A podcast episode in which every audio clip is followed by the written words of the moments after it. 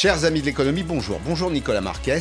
Vous êtes le directeur général de la Fondation Molinari. Vous travaillez sur les questions économiques et vous arrivez avec une étude saisissante, intéressante sur la stratégie zéro Covid. Que ferez-vous mercredi prochain? Mercredi prochain Ouh. Vous n'irez pas, vous n'irez pas sur une terrasse au restaurant? Boire un petit café Boire un petit café, ça volontiers. Bon, alors mercredi prochain, les étapes pour commencer mercredi prochain, le 19 mai, couvre-feu à 21h, on pourra même prendre un peu plus qu'un café, vous voyez, les terrasses qui vont réouvrir, théâtre, cinéma, musée, avec des jauges. C'est la première étape, c'est une petite trappe de lumière, et puis il y en a d'autres, le 9 et le 30 juin, 9 juin, couvre-feu à 23h, réouverture des restaurants, des salles, mais pour ça, il faut évidemment poursuivre la politique euh, sanitaire, la campagne, notamment la campagne vaccinale qui progresse. Euh, on va rappeler que c'est très corrélé à la reprise économique, que la France rattrape un peu son retard dans ce domaine. Nous sommes proches, très proches de l'objectif que s'était fixé le gouvernement, qui était de 20 millions de personnes euh, vaccinées. 20 millions de personnes vaccinées. Jean Castex en parlait d'ailleurs ce matin. Il était dans le département du Gers. Alors qu'il y a toujours des débats, des polémiques, la réalité, heureusement, c'est que sur le terrain, partout, ça marche. Ça marche. Bien sûr qu'il y a des différences, bien sûr qu'il y a ici ou là des problèmes. Ça, c'est ceux qui n'ont jamais rien géré, qui passent, que tout se passe sans problème, messieurs les maires. La question n'est pas qu'il y ait des problèmes, la question est qu'il y ait une volonté collective de les régler. Bien, on éprouve un certain plaisir à écouter le Premier ministre, parce qu'il y a de l'accent, c'est chantant, il y a un petit peu d'optimisme, mais d'ailleurs, on en a besoin. Je pense que euh, l'année prochaine, la fin d'année d'abord, et puis l'année prochaine devrait être des séquences de croissance économique assez fortes, on va y revenir, avec une orientation probablement favorable sur le marché du, travail. Je veux être très précis sur les, sur les chiffres, parce que euh, c'est important. Il y a aujourd'hui un petit peu plus de 19 millions de personnes qui ont été vaccinées au moins une fois dans le pays. Alors on est un petit peu en retard par rapport à d'autres. Reprise économique a déjà euh, donné des résultats euh, sur d'autres territoires économiques. Euh, je pense aux États-Unis, je pense à la Chine aussi. C'est pas du tout le même modèle à l'évidence. Et on a 8, un petit peu plus de 8 millions, 8 millions et demi de personnes qui ont été vaccinées deux fois. Avant de parler de, croissance, de retour de la croissance, vous livrez donc une étude sur le zéro Covid qui dit en substance, si je résume, qu'on a gâché le déconfinement. Expliquez-moi ça. En, fait, l'an passé, on a fait des efforts très significatifs avec un confinement très dur, qui était d'autant plus dur qu'on avait confiné relativement tard, à un moment où l'épidémie s'était déjà développée euh, dans le pays. Euh, certains pays, l'Australie, la Nouvelle-Zélande, la Corée du Sud, euh, avaient bloqué l'épidémie plus tôt. La Corée du Sud parce qu'il avait une attitude très très préventive. Ils n'ont pas fait de confinement, mais ils ont mis en place toute une, un maillage pour détecter euh, les, personnes ayant Covid. Euh, L'Australie euh, et, la Nouvelle-Zélande ont fait des confinements qui s'apparentaient aux nôtres. Ils ont commencé plus tôt, donc ils ont terminé plus tôt. Ils ont eu des phases de confinement finalement moins dures que les nôtres. Et ils ont fait quelque chose qu'on n'a pas réussi à faire, nous, en France. C'est qu'ils ont confiné, ils ont fait diminuer la circulation virale, et ils ont réussi à garder cet acquis quasiment pendant tout le temps depuis ils ont reconfiné à certains moments, mais ils, n'ont jamais eu une résurgence de la circulation virale. Ils n'ont jamais eu à reconfiner une deuxième fois comme on l'a fait, et une troisième fois comme on l'a fait. En fait, on, voit les, exemples à l'écran de, stratégie zéro Covid, ce que, ce que vous, allez expliquer ensuite. Hein. Bon, il y, a des régimes qui sont des régimes autoritaires là. Tout à fait. Notamment la Chine, euh, Taïwan, ça n'est pas un régime autoritaire, mais c'est un régime dans lequel la discipline règne, si je puis dire. La Nouvelle-Zélande, euh, la Nouvelle-Zélande, c'est une île. L'Australie, c'est une île. On l'a pas mis là, mais c'est le cas. La Corée, c'est aussi la civilisation de l'obéissance, de la, de la discipline. Euh, il y a un ou deux exemples qui sont tout à fait passionnants, dont celui de la, Thaïlande. Mais, mais l'Australie et la Nouvelle-Zélande, on les a regardés plus spécifiquement parce que c'est des pays qui nous ressemblent. D'accord, c'est une île. Ouais. Euh, ah, ça, mais quand on, les choses, non Oui, mais quand, Ok, mais il faut, faut pas trop jouer l'effet île. Quand on regarde la France, quand on regarde la carte de France, moi je suis marin. Et, je vois avant tout des façades maritimes. Et il y a plus de façades maritimes en France que de façades terrestres. Et quand on regarde les façades terrestres, c'est les montagnes. Mais il y a aussi, il y a aussi des aéroports. Et vous savez comme moi qu'on a complètement raté cette, cette phase du contrôle dans les aéroports. Bien sûr. Les aéroports étaient des passoires. Les aéroports étaient des passoires. Et ça, qu'on soit une île ou, qu'on soit pas une île, c'est la même complexité de contrôler mmh. ou pas un aéroport. En fait, on n'a pas fait le job. Et la différence, c'est que nous, à ce stade, on a un recul de l'économie cinq fois plus élevé que ces pays-là. Mhm. On a une mortalité 45 fois plus élevée. Alors, on va rentrer dans le détail des chiffres, mais je voulais qu'on évoque aussi ensemble, vous êtes économiste, euh, l'année prochaine. Le pari personnel que je fais, c'est que la croissance repartira. J'espère qu'il n'y aura pas de résurgence, évidemment, euh, à l'automne, notamment. Je pense que la croissance va repartir. On a quand même quelques fondamentaux qui sont solides, et vous le savez, je ne renonce jamais à annoncer de bonnes nouvelles. On a beaucoup de mauvaises nouvelles à annoncer. Quand on a de bonnes nouvelles, il faut les, il faut les donner. Euh, L'Union européenne, avec ses prévisions de croissance, notamment 4,3% cette année, 4,4% l'année prochaine. Alors, j'admets que c'est un retour en ordre dispersé. Vous avez des pays qui vont... Et là, on voit bien, d'ailleurs, euh, la jonction entre politique sanitaire et, et, reprise économique. Vous avez des pays qui vont commencer avant les autres, qui sont repartis avant les autres. Il y aura pratiquement un an d'écart entre le redécollage de l'Allemagne et le redécollage de, de l'Italie, pour ne prendre que cet exemple. Et puis si on s'intéresse à la France, la France, c'est 5,7% de croissance en 2021. Alors on parle beaucoup en ce moment de réouverture des cafés, hôtels, restaurants, tout ça c'est formidable, évidemment, mais il y a quand même des indices macroéconomiques qu'il faut observer. Si le deuxième semestre se passe plutôt bien, euh, et si l'année 2022 se passe bien, nous aurons des résultats euh, qui sont très satisfaisant. Mon pari, c'est reprise de l'activité, reprise de l'emploi notamment. Et la question que je me pose d'ailleurs, c'est de savoir si on aura suffisamment de bras disponibles l'an prochain pour pourvoir tous les emplois, les 2,7 millions d'emplois pour lesquels il y a des intentions d'embauche des entreprises. Oui. Alors ça, c'est une vraie question. Et, j'adorerais me poser la question euh, exactement dans vos termes, Pascal. Mais ce qu'il faut regarder, c'est que sur la séquence, 2020, 2021, 2022, au total, on aura vu 1,2 point de croissance en France. Hmm. Donc on sera très très loin de la surchauffe. Euh, aux États-Unis, ça sera 6,5 points si on en croit les prévisions de l'OCDE. Hmm. Dans les pays zéro Covid euh, qu'on citait, en Australie, Nouvelle-Zélande, Corée du Sud, ça sera 7 points. Donc on voit bien que finalement, euh, on, attend une reprise. Euh, on la souhaite tous, on l'espère tous. Euh, on espère qu'on aura un, manque de main-d'œuvre. Mm. Mais finalement, sur trois ans, on aura fait 1,2 point de croissance, alors que les États-Unis auront fait 6,5, alors que les pays zéro Covid auront fait 7. Mm. J'ai envie de dire que euh, globalement, on, a un sujet économique et, qui reste là, et qu'en plus, on est soumis aux aléas. Aujourd'hui, finalement, il faut espérer que les vaccins marcheront parfaitement il faut espérer que les gens vont se faire vacciner. Il faut espérer qu'il n'y aura pas de sujet de variant. Euh, en fait, on est dans une sorte de, seringue. Hein. Euh, et, on voit que les pays qui ont beaucoup, beaucoup vacciné, par exemple Israël, euh, les pays, la Grande-Bretagne, ils ont aussi fait des confinements stricts pour faire mm. redescendre la circulation virale mm. très significativement. Nous, finalement, on a toujours une circulation virale très significative on a un vrai risque finalement de mettre en danger le vaccin, hein, parce que les vaccins, c'est des formidables outils, mais là, on leur demande beaucoup de choses. Mhm. Alors, votre étude, elle interpelle, euh, d'abord, on va rappeler ce que c'est que euh, la stratégie zéro Covid, on a retenu trois points. Le premier point, c'est un confinement strict dès le premier cas. Alors, ah. Ça, j'ai envie de vous dire, Nicolas Marquet, c'est pas très français.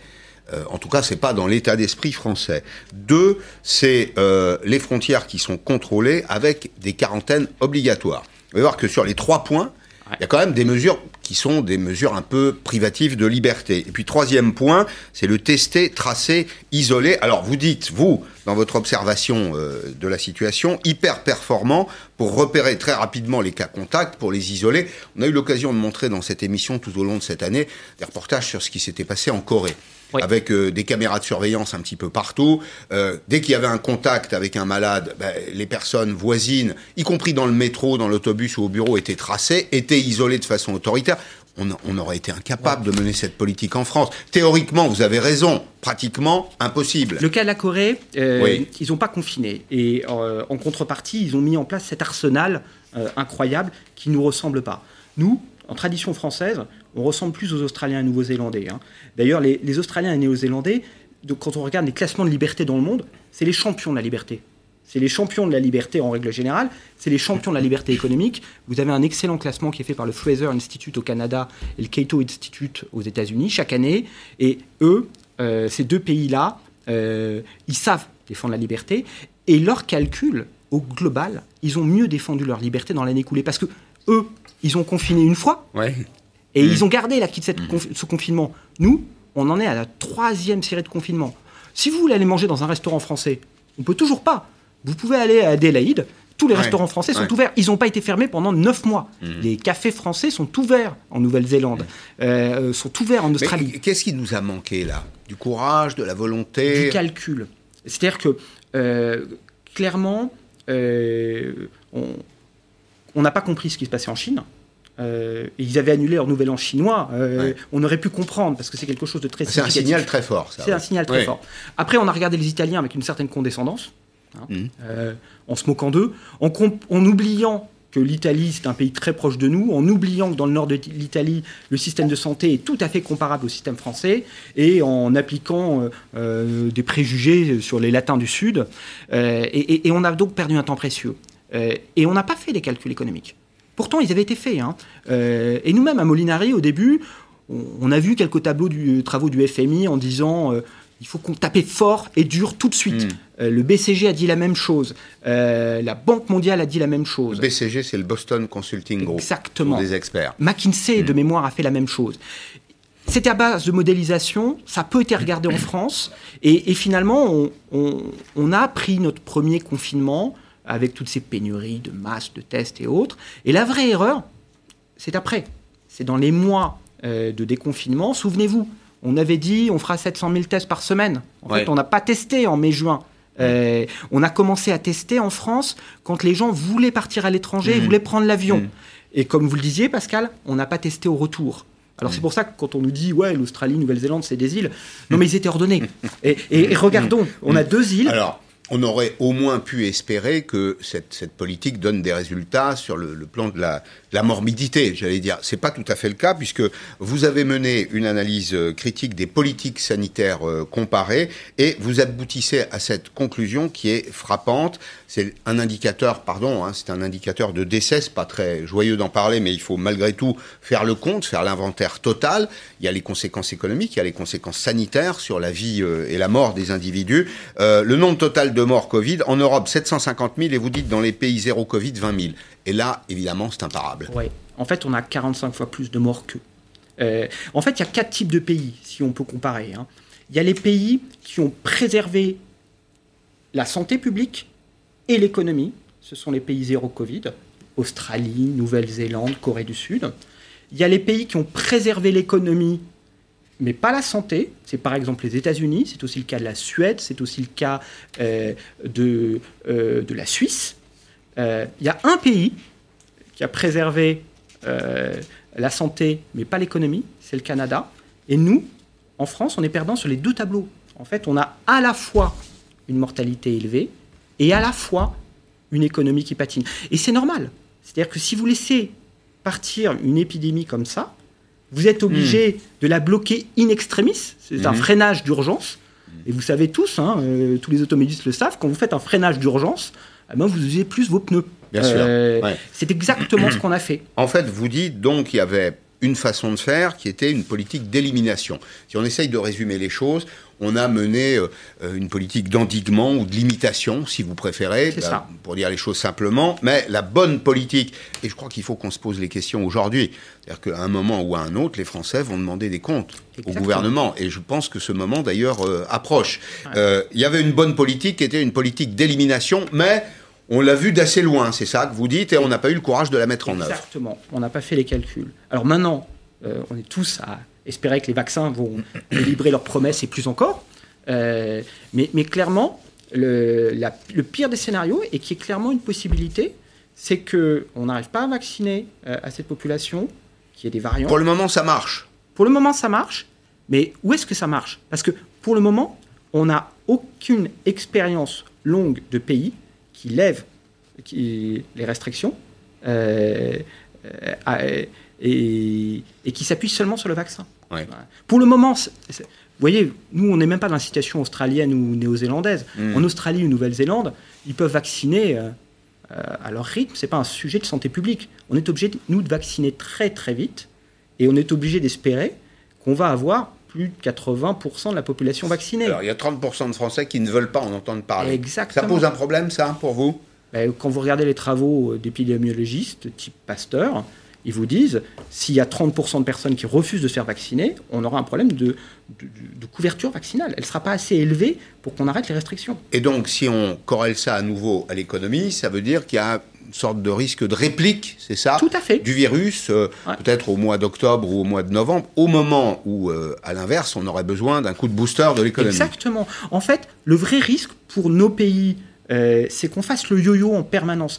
Et, et vous savez, Pascal, vous êtes chef d'entreprise, vous, vous connaissez l'importance de la Mm. Je, visibilité. je l'ai été, oui. Vous l'a- Vous l'avez été. oui. Euh, mais vous connaissez l'importance de la visibilité en économie. Quand on écoute aujourd'hui, par Bien exemple, les, euh, euh, les, les gestionnaires de restaurants, les restaurateurs, Mm. ils vous disent écoutez, euh, je vais pouvoir ouvrir, mais finalement, euh, je vais pouvoir ouvrir ma terrasse Mm. euh, avec une jauge si elle est grande, euh, sans jauge si elle est petite, mais ma brasserie, euh, elle, elle va pas tourner, je peux pas la faire tourner. J'ai avec- des, coûts fixes, j'ai des coûts fixes oui. de production, que j'ai deux clients ou que j'en ai 100, ces coûts fixes ne changent pas, ne varient Tout à pas. fait. Et, et- et- et donc on a un vrai sujet. On, on espère que ça va repartir, mais on n'est pas sûr du tout. Alors, premier indicateur, un indicateur sanitaire, euh, un indicateur de, de morbidité. Puis, deuxième indicateur sur lequel vous avez travaillé. C'est important d'avoir ces éléments de recul aujourd'hui parce que euh, on nous dit que nous sommes rentrés dans l'ère des virus. Je ne sais pas si c'est vrai ou faux, mais euh, en tout cas, il faut se préparer éventuellement euh, à un deuxième accident de cette nature. Ce serait criminel de ne pas le faire. Vous allez voir que dans les pays zéro Covid, en réalité, le PIB, c'est-à-dire la valeur créée, pourquoi est-ce que c'est significatif et important? Parce que le PIB, c'est la richesse supplémentaire chaque année qui permet de redistribuer des revenus, euh, qui alimentent les caisses de l'État. C'est un peu plus de fiscalité, c'est un peu plus de cotisation sociale. Tiens, c'est par exemple en France le financement du modèle social, Exactement. la retraite, le chômage, euh, etc., l'assurance maladie. Eh bien, dans les pays zéro Covid, le PIB n'a reculé que de, j'allais dire 1,2%. Et dans les pays du G10, vous expliquerez ce que c'est que le G10 pour vous, il a reculé de 3,3%. Donc là aussi, on est obligé de faire les comptes économiques. Exact. On est obligé de faire les comptes. Et, et c'est clair, plus, euh, euh, plus vous bloquez ce genre de pandémie rapidement, on, redécouvre, hein, on l'a oublié, euh, mieux vous êtes. Mais c'est comme un incendie. Euh, Si le feu part dans votre cuisine, euh, si vous arrivez à le bloquer, c'est mieux que s'il euh, euh, se propage au salon et à la salle à manger, vo- voire chez les voisins. Il y a des aléas. On avait oublié ce que c'était qu'une pandémie. On l'a tous redécouvert. Et on comprend bien que plus on la stoppe tôt, moins on a de problèmes économiques. Vous savez qu'on s'intéresse beaucoup dans cette émission aux politiques publiques. Qu'est-ce qui a manqué? Qu'est-ce qui a fait défaut? Et est-ce qu'à votre avis, on a compris ce qui manquait, ce qui avait fait défaut, pour se corriger C'est ça, au fond, la seule bonne question qu'on peut se poser aujourd'hui. Je suis pas sûr qu'on ait compris. Et clairement, euh, ce qui a fait défaut dans une première phase, c'est l'anticipation. Euh, Mais l'anticipation, c'est les politiques, c'est la lenteur de l'administration, c'est les autorités sanitaires. Je cherche pas de coupable, mais je veux comprendre. C'est tout ensemble, Pascal. Euh, et, et ce qui a fait défaut dans la deuxième phase, euh, c'est que euh, on a on a déconfiné euh, en, en- en se disant génial, c'est fini. Ça. ouais. Et, et l'histoire nous a montré que c'était une erreur, parce que cette, cette maladie n'était pas saisonnière, ou s'il y a une saisonnalité, elle est très faible, et, euh, et- et on l'a laissé repartir. En fait, les pouvoirs publics avaient dit on va dépister, on va tracer, on va isoler. On n'a pas fait cette chaîne-là. Non. On, on- on nous a tous euh, rabattu les oreilles avec ce, ce mot d'ordre, Mm. euh, et, et on n'a pas respecté. Alors, Mm. En sortie de confinement, on n'a pas assez testé. Euh, Aujourd'hui, on n'est jamais redescendu à un niveau de circulation virale qui nous permet de remonter les chaînes de contamination. Donc finalement, comme on est aveugle, on est obligé de bloquer périodiquement toute l'économie avec des mesures de confinement, euh, avec des mesures de couvre-feu, qui sont des mesures très coûteuses. Les autres, ceux qui ont appris, sont capables de dire, voilà, on va bloquer Melbourne Est. Mm. C'est quand même beaucoup plus intéressant euh, que de dire on bloque tout l'hexagone. Mm. Et euh, on serait beaucoup plus à l'aise, nous, à l'Institut Molinari, si on avait quelques collectivités locales capables de dire voilà, il faut qu'on mène un processus d'expérience pour mener des expériences euh, à l'échelle d'un département, à l'échelle d'une région pour finalement éviter d'avoir à bloquer toute la France quand il y a un problème. Ça, c'est un véritable problème. Bon, votre étude, elle est accessible sur votre, sur votre site, sur le site Molinari. Euh, IEM, c'est bien ça. C'est ça. Euh, il faut absolument la lire. Pourquoi? Parce que, en effet, bah, c'est un vrai problème économique. Alors, on l'a un peu oublié. Il y a la perspective euh, de la semaine prochaine, la réouverture. On vient de passer une année quand même qui est une année de disette économique, dans laquelle on a accumulé un stock de dettes considérable qu'il faudra rembourser à un moment ou à un autre. Moi, je pense à tous ceux qui vont payer, et je me dis qu'il ne faut pas reproduire les mauvaises expériences. Qu'il faut, au contraire, essayer d'en tirer parti. Il nous reste deux choses, Nicolas Molinari. Vous l'avez dit, la vaccination. Et puis un deuxième élément, je voulais qu'on en dise un petit mot, le pass sanitaire. Pourquoi? Parce que ça nous regarde tous. Début juin, début juin, on va vers un pass sanitaire pour accompagner notamment les rassemblements. Alors ce sont les très grands rassemblements dont je vous parle, quelques centaines, voire quelques milliers de personnes. Mode d'emploi, où, quand, comment, avec Hortense Villatte. Pour le gouvernement, le pass sanitaire est l'outil qui nous permettra de recouvrer progressivement nos libertés passées. Mais où sera-t-il demandé? À partir du 9 juin, il sera obligatoire dans les lieux ou lors d'événements rassemblant plus de 1000 personnes, à l'entrée des stades, des concerts, des festivals, des parcs de loisirs ou encore des foires, salons et expositions. En revanche, il ne pourra pas vous être demandé à l'entrée d'un restaurant, d'une salle de sport, d'un théâtre ou d'un cinéma. Il faut euh, veiller à ce que cela ne soit pas discriminatoire. Donc, dans la vie quotidienne, on ne peut pas euh, dire euh, pour certains, vous pouvez faire tout ce que vous voulez tout le temps, et pour d'autres, ah ben non, vous ne pouvez pas parce que vous n'êtes pas vacciné. Comment fonctionnera-t-il? Ce passe permettra de vérifier si une personne est vaccinée, si elle dispose d'un test négatif ou d'un certificat de guérison du Covid, en format papier ou en version numérique via l'application Tous Anti-Covid de quoi faciliter le stockage, mais également le contrôle de ces différents documents. On peut évidemment, euh, grâce à une borne, ou euh, que la personne, au niveau de, l'accueil aussi, euh, vérifie que vous, êtes, vous avez un pass sanitaire, que vous avez un test PCR, que vous avez été vacciné. Je crois que tout le monde est bien d'accord qu'il n'est pas question qu'on mette en, danger des, des personnes qui viendraient au concert. À l'étranger, au Danemark, en Islande ou en Estonie par exemple, le pass sanitaire a accompagné chaque phase du déconfinement. L'Allemagne vient de mettre en place un passeport vaccinal, mais il ne permet pour l'instant la levée des restrictions que pour une infime partie de la population. D'ici à cet été, l'Union européenne souhaite l'étendre à tous ces pays. Objectif, faciliter la circulation des personnes et donc les voyages. Alors, les voyages, les déplacements, pendant qu'on regardait le, reportage, vous me disiez concert, un concert de 50 000 personnes, il y a quelques jours, c'est ça? Oui, tout à fait. En, Nouvelle-Zélande, en Australie? Euh, Une des deux. C'est Melbourne. C'est à Melbourne. Donc c'est en, en, Australie. On en est très loin en France. Ce passeport sanitaire là, est-ce que vous considérez que c'est un outil de lutte euh, efficace? Ben, oui, j'ai envie de dire, euh, il faut tester. Euh, donc moi, j'ai pas d'a priori négatif, bien au contraire. Ce qu'on voit d'ailleurs sur les pays zéro Covid sur lesquels on a travaillé, eux, ils réouvrent la mobilité entre eux. Euh, puisqu'ils savent que le niveau de circulation virale est très faible, et, donc ils se font confiance entre eux. Et, le vrai risque, c'est que nous, on, soit dans les pays dans lesquels on ne fait pas confiance, pour, parce qu'il y a une circulation virale significative. Et donc, est-ce qu'il y, a un risque de falsification? Oui, euh, et c'est un des plus du pass sanitaire, c'est qu'aujourd'hui, quand vous voyagez, euh, vous, quand vous prenez l'avion, vous faites un test euh, auparavant. Il y a différents types de tests. Mhm. et puis, on sait qu'il y a des faux certificats. Qui circulent en ce moment même? Oui, oui, bien sûr. imaginons, vous voulez aller, vous voulez aller en, en, Espagne, vous allez avoir votre vol cher, hein, Ryanair euh, mmh. ou autre, EasyJet, mmh. ça, va vous coûter 40 balles.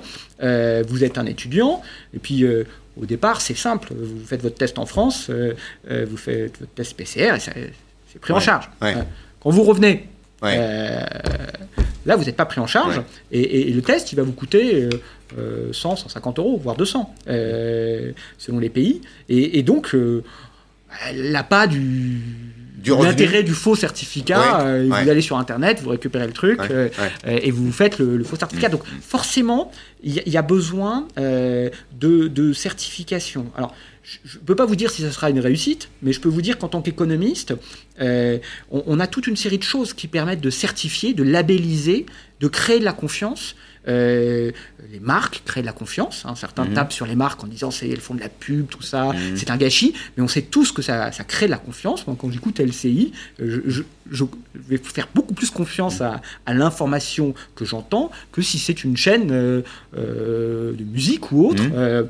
Bon, mais ça c'est très important. Et dans le cadre de cette pandémie, le fait de labelliser que cette personne a été vaccinée, que cette personne a des anticorps, c'est Mm. un plus.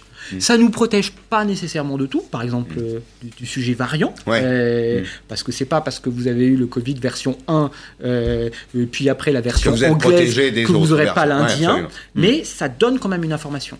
Bon, merci beaucoup Nicolas Marquez, étude passionnante donc sur le zéro Covid, c'est l'Institut euh, économique Molinari.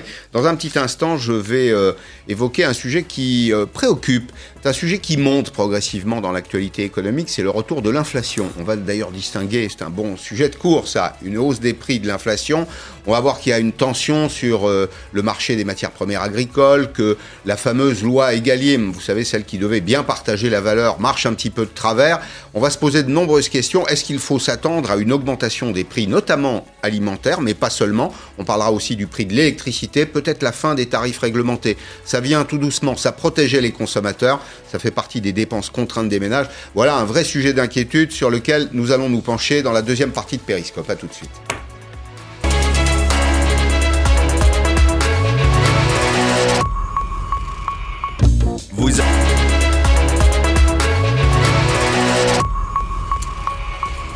Bonjour Marine Raffray, merci d'être là. Vous êtes euh, économiste aux chambres d'agriculture. On va évoquer ensemble un sujet qui préoccupe euh, historiquement les Français, c'est la question du pouvoir d'achat. On calcule, c'est d'ailleurs que cette question, qui est un peu oubliée, qui a été un peu oubliée, va revenir probablement dans la campagne électorale. Et c'est Éric Le Boucher ce matin dans le journal Les Échos qui nous rappelle la différence entre hausse des prix et inflation. Ça n'est pas tout à fait la même chose. Une hausse des prix modérée protège les producteurs, on en a besoin parfois. On en aurait bien besoin en ce moment pour euh, distribuer un peu plus de revenus à certaines entreprises, à des producteurs, pour qu'ils augmentent les salaires, pour qu'ils euh, innovent. Euh, L'inflation, c'est autre chose. Ceux qui ont vécu dans les années 70 la connaissent. C'est un phénomène peu contrôlable. Les prix augmentent et puis les salaires sont indexés sur les prix. Et tout ça donne une spirale qu'on a du mal à arrêter, à contrôler. Mais aujourd'hui, les sirènes retentissent et quelques économistes nous annoncent le retour de l'inflation. Alors moi, je n'y crois pas tout à fait. D'abord parce que je vois que le monde est très concurrentiel. Il y a une très forte concurrence. Et parce que, deuxième élément, la mondialisation tant honni, euh, tant blâmé, protège finalement les, co- les consommateurs. Conclusion donc, ce, thème de l'inflation qui rogne le pouvoir d'achat euh, revient. Euh, vous êtes économiste aux chambres d'agriculture. Est-ce que vous craignez, vous, une augmentation du prix du caddie alimentaire? Alors, il est vrai qu'on a pu observer ces derniers mois une flambée sur les prix des matières premières agricoles, que ce soit sur les céréales ou les huiles végétales.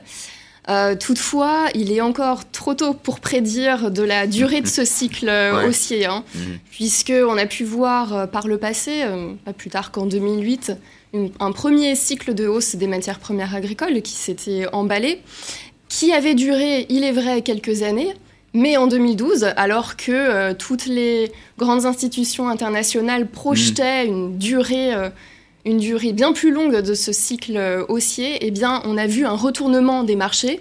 La demande internationale n'a finalement pas suivi. Et on n'est pas à l'abri que la même chose se Bon, produise. ce serait plutôt une bonne nouvelle. C'est-à-dire qu'on on évite effectivement un cycle haussier. On va simplement reposer le, le contexte. Euh, Il y a d'abord en France le rapport de quelqu'un qu'on reçoit assez régulièrement dans cette émission, Serge Papin. C'est l'ancien patron de Système U sur le partage de la valeur. Vous savez, la loi Egalim au départ, c'était partager correctement la valeur entre le producteur, le transformateur et le, le distributeur. Ben, tout ceci donne lieu à une proposition de loi d'un parlementaire de l'Aube, Grégory Besson-Moreau, sur une mesure qui est très emblématique qui vous intéresse très directement, qui intéresse les consommateurs aussi, sanctuariser le prix des matières premières agricoles. C'est-à-dire qu'on isole le prix de la matière première, on le négocie. J'imagine, c'est bien ça.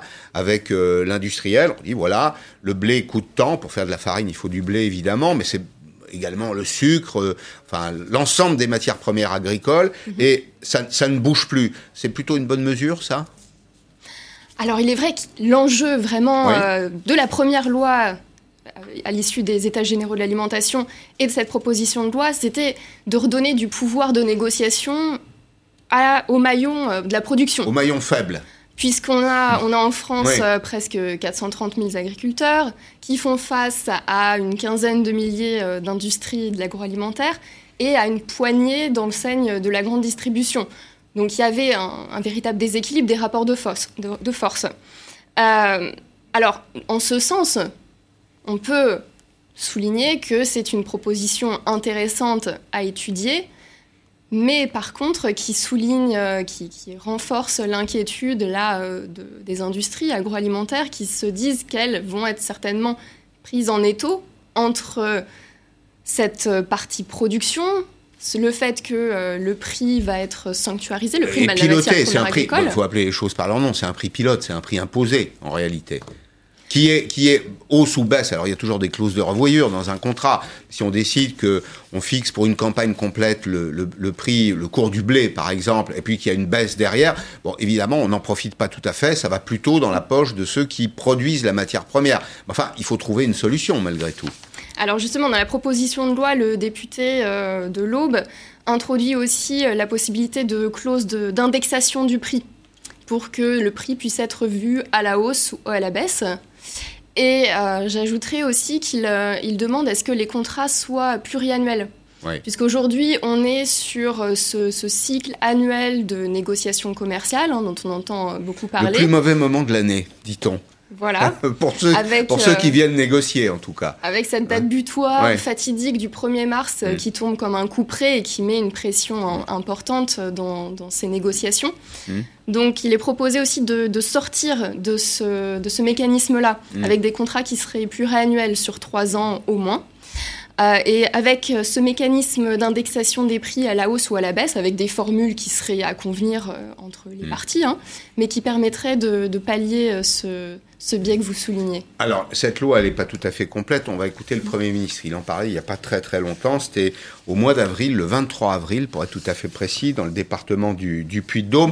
La loi Egalim. on a fait de grandes messes hein, quand même autour de ça. Vous vous rappelez, hein, il y a eu beaucoup de foin, si je peux me permettre euh, la, formule, autour de la loi Egalim. C'était censé régler les problèmes. Bon, ça montre bien que la loi ne règle pas tous les problèmes, qu'il y a les acteurs économiques, le jeu des rapports de force dans les négociations. Jean Castex, donc, le 23 avril, dans le département du, Puy-de-Dôme qui nous dit en substance il manque un étage à cette loi. Il y a des choses qu'on ne peut plus supporter parce que euh, le consommateur, il n'est pas responsable, mais euh, il devrait comprendre que si euh, les prix bas vont entraîner une désaffection de la qualité du produit, parce que les gens sont amenés à faire n'importe quoi. Au moment où on cherche à renforcer cette qualité, à favoriser les circuits courts, et, vous avez raison. Voilà, c'est ça une des réponses. Euh, c'est la loi Egalim dont on vient de parler. On voit bien qu'on n'est pas allé au bout de l'exercice. On est des parlementaires ici. Euh, ça n'a pas complètement marché, on le constate. Donc on va remettre le chantier sur l'ouvrage. Alors, on va remettre le chantier sur l'ouvrage. C'est vrai que c'est compliqué hein, de, réguler les relations économiques entre ceux qui produisent, ceux qui transforment et ceux qui, distribuent. Il y a toujours ce que les économistes appellent un, pouvoir de négociation. Il y a un pouvoir de marché et le pouvoir de marché, il est entre les mains de celui qui voit le client final. Il n'y a pas beaucoup de lois qui peuvent lutter contre ça, non? Alors euh, oui, d'autant plus qu'on a un droit de la concurrence aussi euh, qui existe en France et à l'échelle européenne et avec des autorités qui jouent euh, leur rôle de régulateur, hein, donc ils regardent de très près les, ce qui est proposé dans, la proposition de loi, euh, dans, l'objectif de rester au bénéfice des consommateurs, hein, qui euh, L'idée, c'est servir, oui, c'est ça, c'est servir les intérêts des, consommateurs, alors sans paralyser le marché, euh, parce que quand évidemment on affaiblit un des maillons de la chaîne, euh, à la fin, c'est toujours le consommateur qui finit par le payer. Ça peut se traduire par moins de concurrence, moins de production, la dépendance de production étrangère. Imaginez la France, qui était une grande puissance agricole, qui ne le serait plus. Bah, elle dépend finalement du prix des marchés internationaux, et c'est pas une grande avancée en matière de souveraineté. Exactement. Et c'est aussi pour cela que l'enjeu d'une juste rémunération des agriculteurs euh, est, important. Et aussi relié aux droits des consommateurs, puisque euh, si on veut qu'il reste euh, une production agricole en France, il faut des exploitations agricoles qui soient viables. Hmm. Sinon, eh bien, l'érosion de la population agricole que l'on a pu connaître va se poursuivre. Un des problèmes qui, qui est posée par les, transformateurs et, même parfois par les distributeurs, c'est de dire euh, les paysans français sont pas assez productifs. Je sais que c'est une question qui dérange un peu, qu'on ne pose pas souvent. Enfin, ils disent en coulisses, en réalité, aux agriculteurs, à certains d'entre eux, en tout cas, vous, vous, ne faites pas correctement votre métier, vos coûts de production sont beaucoup trop élevés, vous gagnez pas de productivité. Est-ce que c'est vrai ça? Le secteur agricole est le secteur euh, de l'économie française qui a le plus augmenté sa productivité c'est depuis euh, la fin de la Seconde Guerre mondiale. On partait de loin, non? Alors, certes, hmm. euh, mais il faut voir que ça a été vraiment une hausse phénoménale. Ça a été poussé par les pouvoirs publics français, par euh, les politiques européennes, avec la politique agricole commune. Mais ça s'est fait aussi dans l'objectif donc de, permettre des productions agricoles qui soient des, des prix abordables ensuite pour les consommateurs. Hmm. Et par contre, ça s'est aussi fait aux dépens de la population agricole hmm. qui a diminué. On, est on a perdu presque un million d'emplois quand même dans le secteur agricole hmm. des années, entre les années 80 et les années 2000. Alors, nous sommes avec Philippe Gutzmann, qui est expert de la grande distribution. Bonjour Philippe, merci d'être avec nous. J'ai trois questions pour vous, peut-être une quatrième, ça dépend de vous. Euh, pourquoi, selon vous, la loi Egalim n'a pas donné les résultats attendus? Première question. je vais être assez lapidaire, euh, et vous l'avez dit d'ailleurs dans votre propos introductif, euh, on ne peut pas aller devant la réalité, enfin contre la réalité des mécanismes de marché. Euh, et les mécanismes de marché, ils sont qu'aujourd'hui, d'abord, les prix alimentaires en France ne sont pas, contrairement à ce qu'on peut penser, moins chers que chez nos voisins encadrés par les mêmes politiques agricoles, à savoir la PAC, et que de l'autre côté, les consommateurs français ont un pouvoir d'achat qui n'est lui aussi pas supérieur à celui de nos principaux voisins et qui, en plus, en pouvoir d'achat par ménage, stagne depuis 12 euh, ans. Il y a des petites variations, mais globalement, on a le même euh, euh, qu'en 2008 en pouvoir d'achat par ménage. Et donc, on est dans une situation où il n'y a pas de, de, possibilité mécanique de hausse des prix côté aval. Mmh. Le vrai sujet pour moi, et qui est malheureusement qui n'a pas été posé dans Egalim et qui n'est pas du tout posé non plus dans Egalim 2, euh, on se focalise toujours sur les prix, au lieu de se focaliser sur le seul élément réellement important, c'est la marge. Et là, on a un sujet, parce que le, les prix n'étant euh, pas, euh, je dirais, trop bas en France, contrairement encore une fois à ce qu'on imagine, la question c'est pourquoi avec ces prix-là, nos voisins directs qui sont dans le même environnement mmh. politique arrivent à sortir des marges meilleures que nous. Euh, où est-ce qu'il y a, alors, je vous pose la question directement, où est-ce qu'il y a du coulage selon vous? Alors, il y a plusieurs endroits, et, je vais euh, euh, juste rebondir sur ce que vous avez dit juste avant sur la, la, question de la productivité des agriculteurs mm. qui serait pas suffisante. Ce serait faux de dire ça. Ils ont fait des efforts considérables, effectivement. votre intervenant sur le plateau a tout à fait raison de le souligner. Le problème, c'est qu'on a en France, et c'est un choix finalement collectif, mais qui n'est pas un choix tout à fait assumé. On a un tissu agricole d'une part extrêmement atomisé, avec une taille moyenne d'exploitation qui est plutôt plus faible que chez un certain nombre de nos voisins. Euh, c'est l'idée de la ferme familiale et qui a euh, des avantages, mais qui a aussi un, certain nombre de désavantages compétitifs qu'on paye par ailleurs avec une balance à l'exportation qui devient, euh, qui, qui, a tendance à devenir négative.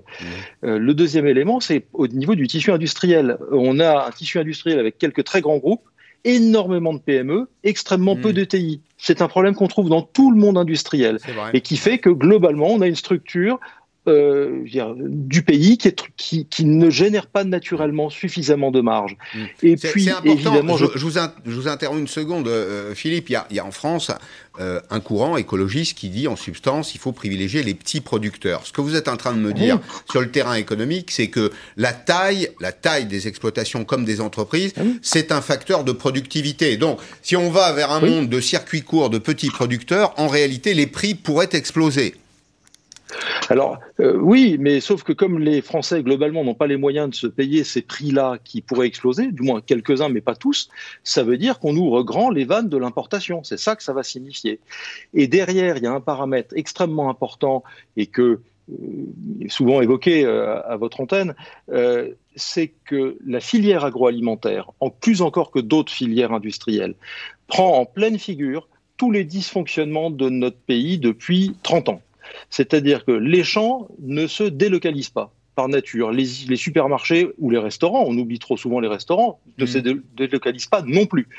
Et au milieu, l'industrie, encore une fois très centrée sur un tissu de PME, est également très, euh, est restée très localisée en France. Il y a eu un peu de, de, de délocalisation, mais pas tant que mmh. ça dans la filière agroalimentaire. Le résultat des courses, c'est que toutes les dérives du coût du travail en France, des impôts de production, euh, touchent à un niveau, je dirais, hypertrophié la filière agroalimentaire. Mmh. Et encore une fois, on parle dans Egalim de, de sujets franco-français, Hmm. Alors qu'il suffit de regarder les évolutions de la balance extérieure de l'agroalimentaire pour se dire hmm. qu'on a un problème structurel qui n'a rien à voir avec euh, le prix ou le consentement à payer du français en France. Euh, dernière question, Philippe. Est-ce que, selon vous, vous y avez en partie répondu, mais je veux la poser très directement. Est-ce que les, les, étiquettes vont valser? Est-ce qu'il faut s'attendre à une augmentation du prix de l'alimentation en France dans les mois qui viennent?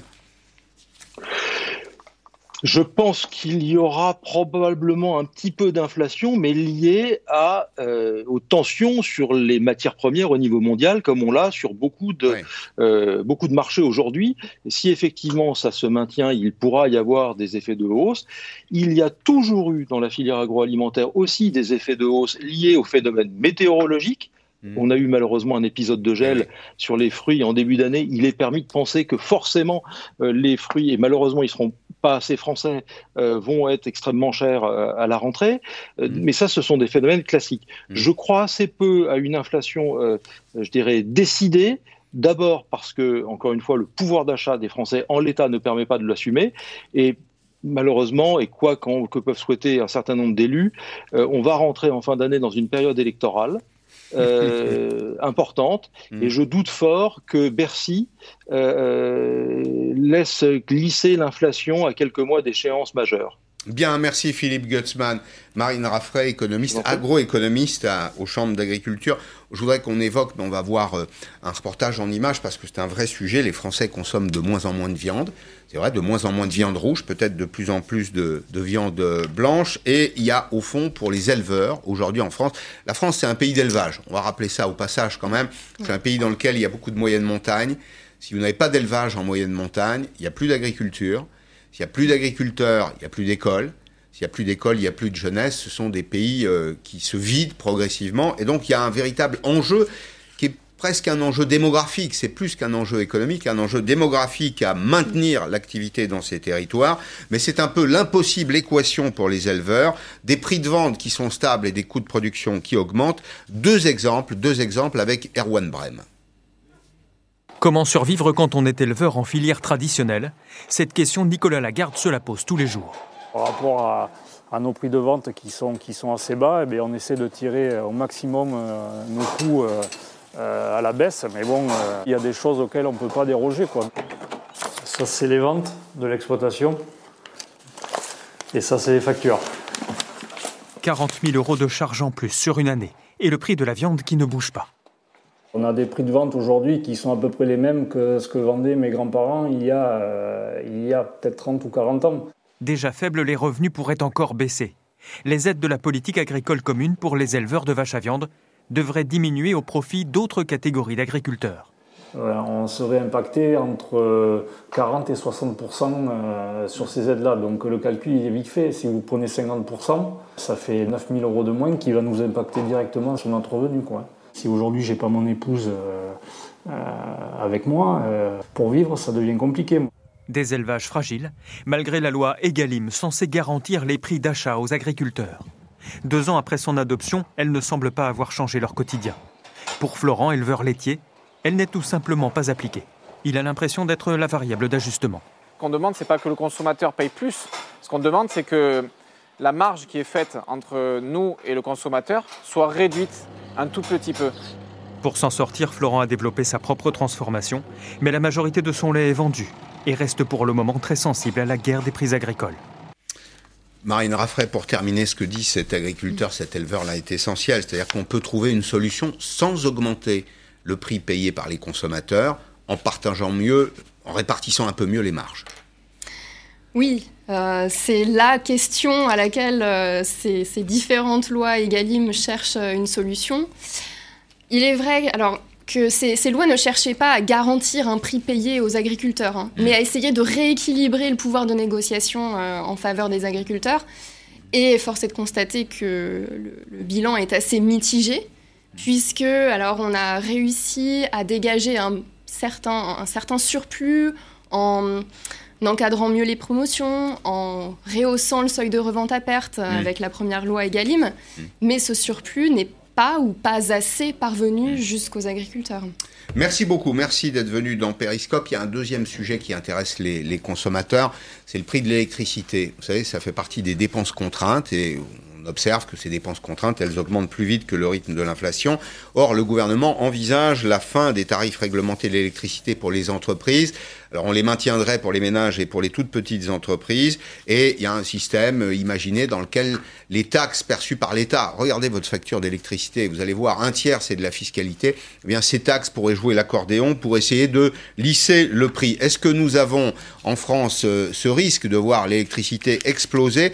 D'abord, elle n'est pas très chère, l'électricité. Regardez ce qu'elle coûte chez nos voisins. Par exemple, en Allemagne, en Italie, en Espagne ou au Royaume-Uni, eh ben, elle coûte très cher. C'est le mégawattheure ça coûte un petit peu plus de 200 euros. Et puis on a en France quelque chose qui s'appelle l'AREN, c'est l'accès régulé à l'énergie nucléaire historique, c'est à 42 euros le mégawatt-heure. Julien Ted est avec nous, Opéra Énergie. Est-ce que euh, il faut craindre une augmentation des prix de l'électricité, y compris pour les ménages? Est-ce que la fin des tarifs réglementés, ce sera l'explosion du prix de l'électron? Est-ce que vous m'entendez J'ai pas très bien entendu la, fin de votre question. Je suis désolé. Ma question, c'est est-ce que est-ce qu'on va est-ce qu'on va est-ce qu'on va vers là une explosion du prix de l'électron compte tenu du fait que on voit progressivement les tarifs réglementés alors d'abord disparaître pour les entreprises progressivement et pour les ménages peut-être demain? Euh, c'est une bonne question que, tout le monde se pose. Euh, revenons déjà sur, vous, vous l'avez dit, euh, le montant d'une facture d'électricité quand un consommateur paye sa facture d'électricité, il paye uniquement un tiers pour le prix de l'électron. Un tiers, vous l'avez dit, c'est de la fiscalité, c'est des taxes spécifiques à l'électricité. Et un tiers, c'est le coût de transport et distribution. Donc l'inflation qu'on a connue depuis quelques années, elle jouait beaucoup sur la partie fiscalité, qui a, augmenté de, façon assez sensible. Euh, là, la question qui se pose, c'est sur la partie électron. Euh, et en particulier le, bénéfice qu'aujourd'hui ont les consommateurs, qui est le bénéfice de disposer d'une électricité à bas coût grâce au parc nucléaire historique. C'est ce mécanisme AREN dont, dont, vous avez parlé, accès réglementé à l'électricité nucléaire historique, qui permet aujourd'hui à tous les consommateurs de bénéficier d'un prix d'électricité de 42 euros du mégawattheure alors qu'il existe un prix de gros, un prix de marché de l'électricité, qui ce matin était à 68 euros du, du, mégawattheure. Et la question qui se pose, c'est, dans le cadre du projet de réorganisation de EDF, quel est l'avenir de ce mécanisme AREN euh, Ce mécanisme AREN, normalement, devait connaître une fin naturelle fin 2025. Et là, la, la question qui se pose, c'est est-ce qu'il ne disparaîtrait pas au 1er janvier 2023 avec euh, pour les petits consommateurs, c'est-à-dire pour euh, les ménages et pour les petits professionnels, mmh. des mécanismes de compensation qui permettraient toujours de bénéficier de ce prix, cet avantage du nucléaire historique. En revanche, pour les entreprises et en particulier pour les industries, euh, il y a un risque, un vrai risque aujourd'hui de, voir la, facture s'envoler. Donc, pour, pour, répondre à, votre question, oui. Manifestement, il y a un risque. Je suis désolé, euh, Julien. Vous, vous viendrez, vous viendrez pour en parler parce que c'est un sujet, c'est un sujet passionnant. C'est un sujet qui engage d'ailleurs la compétitivité du, du pays. Euh, on avait un petit avantage, c'était le prix de l'électricité pour nos industriels. Merci en tout cas de d'avoir répondu à nos questions. Vous nous avez donné déjà quelques indications. Arlette Chabot dans cinq minutes. Je vous retrouve lundi en direct sur LCI. À lundi.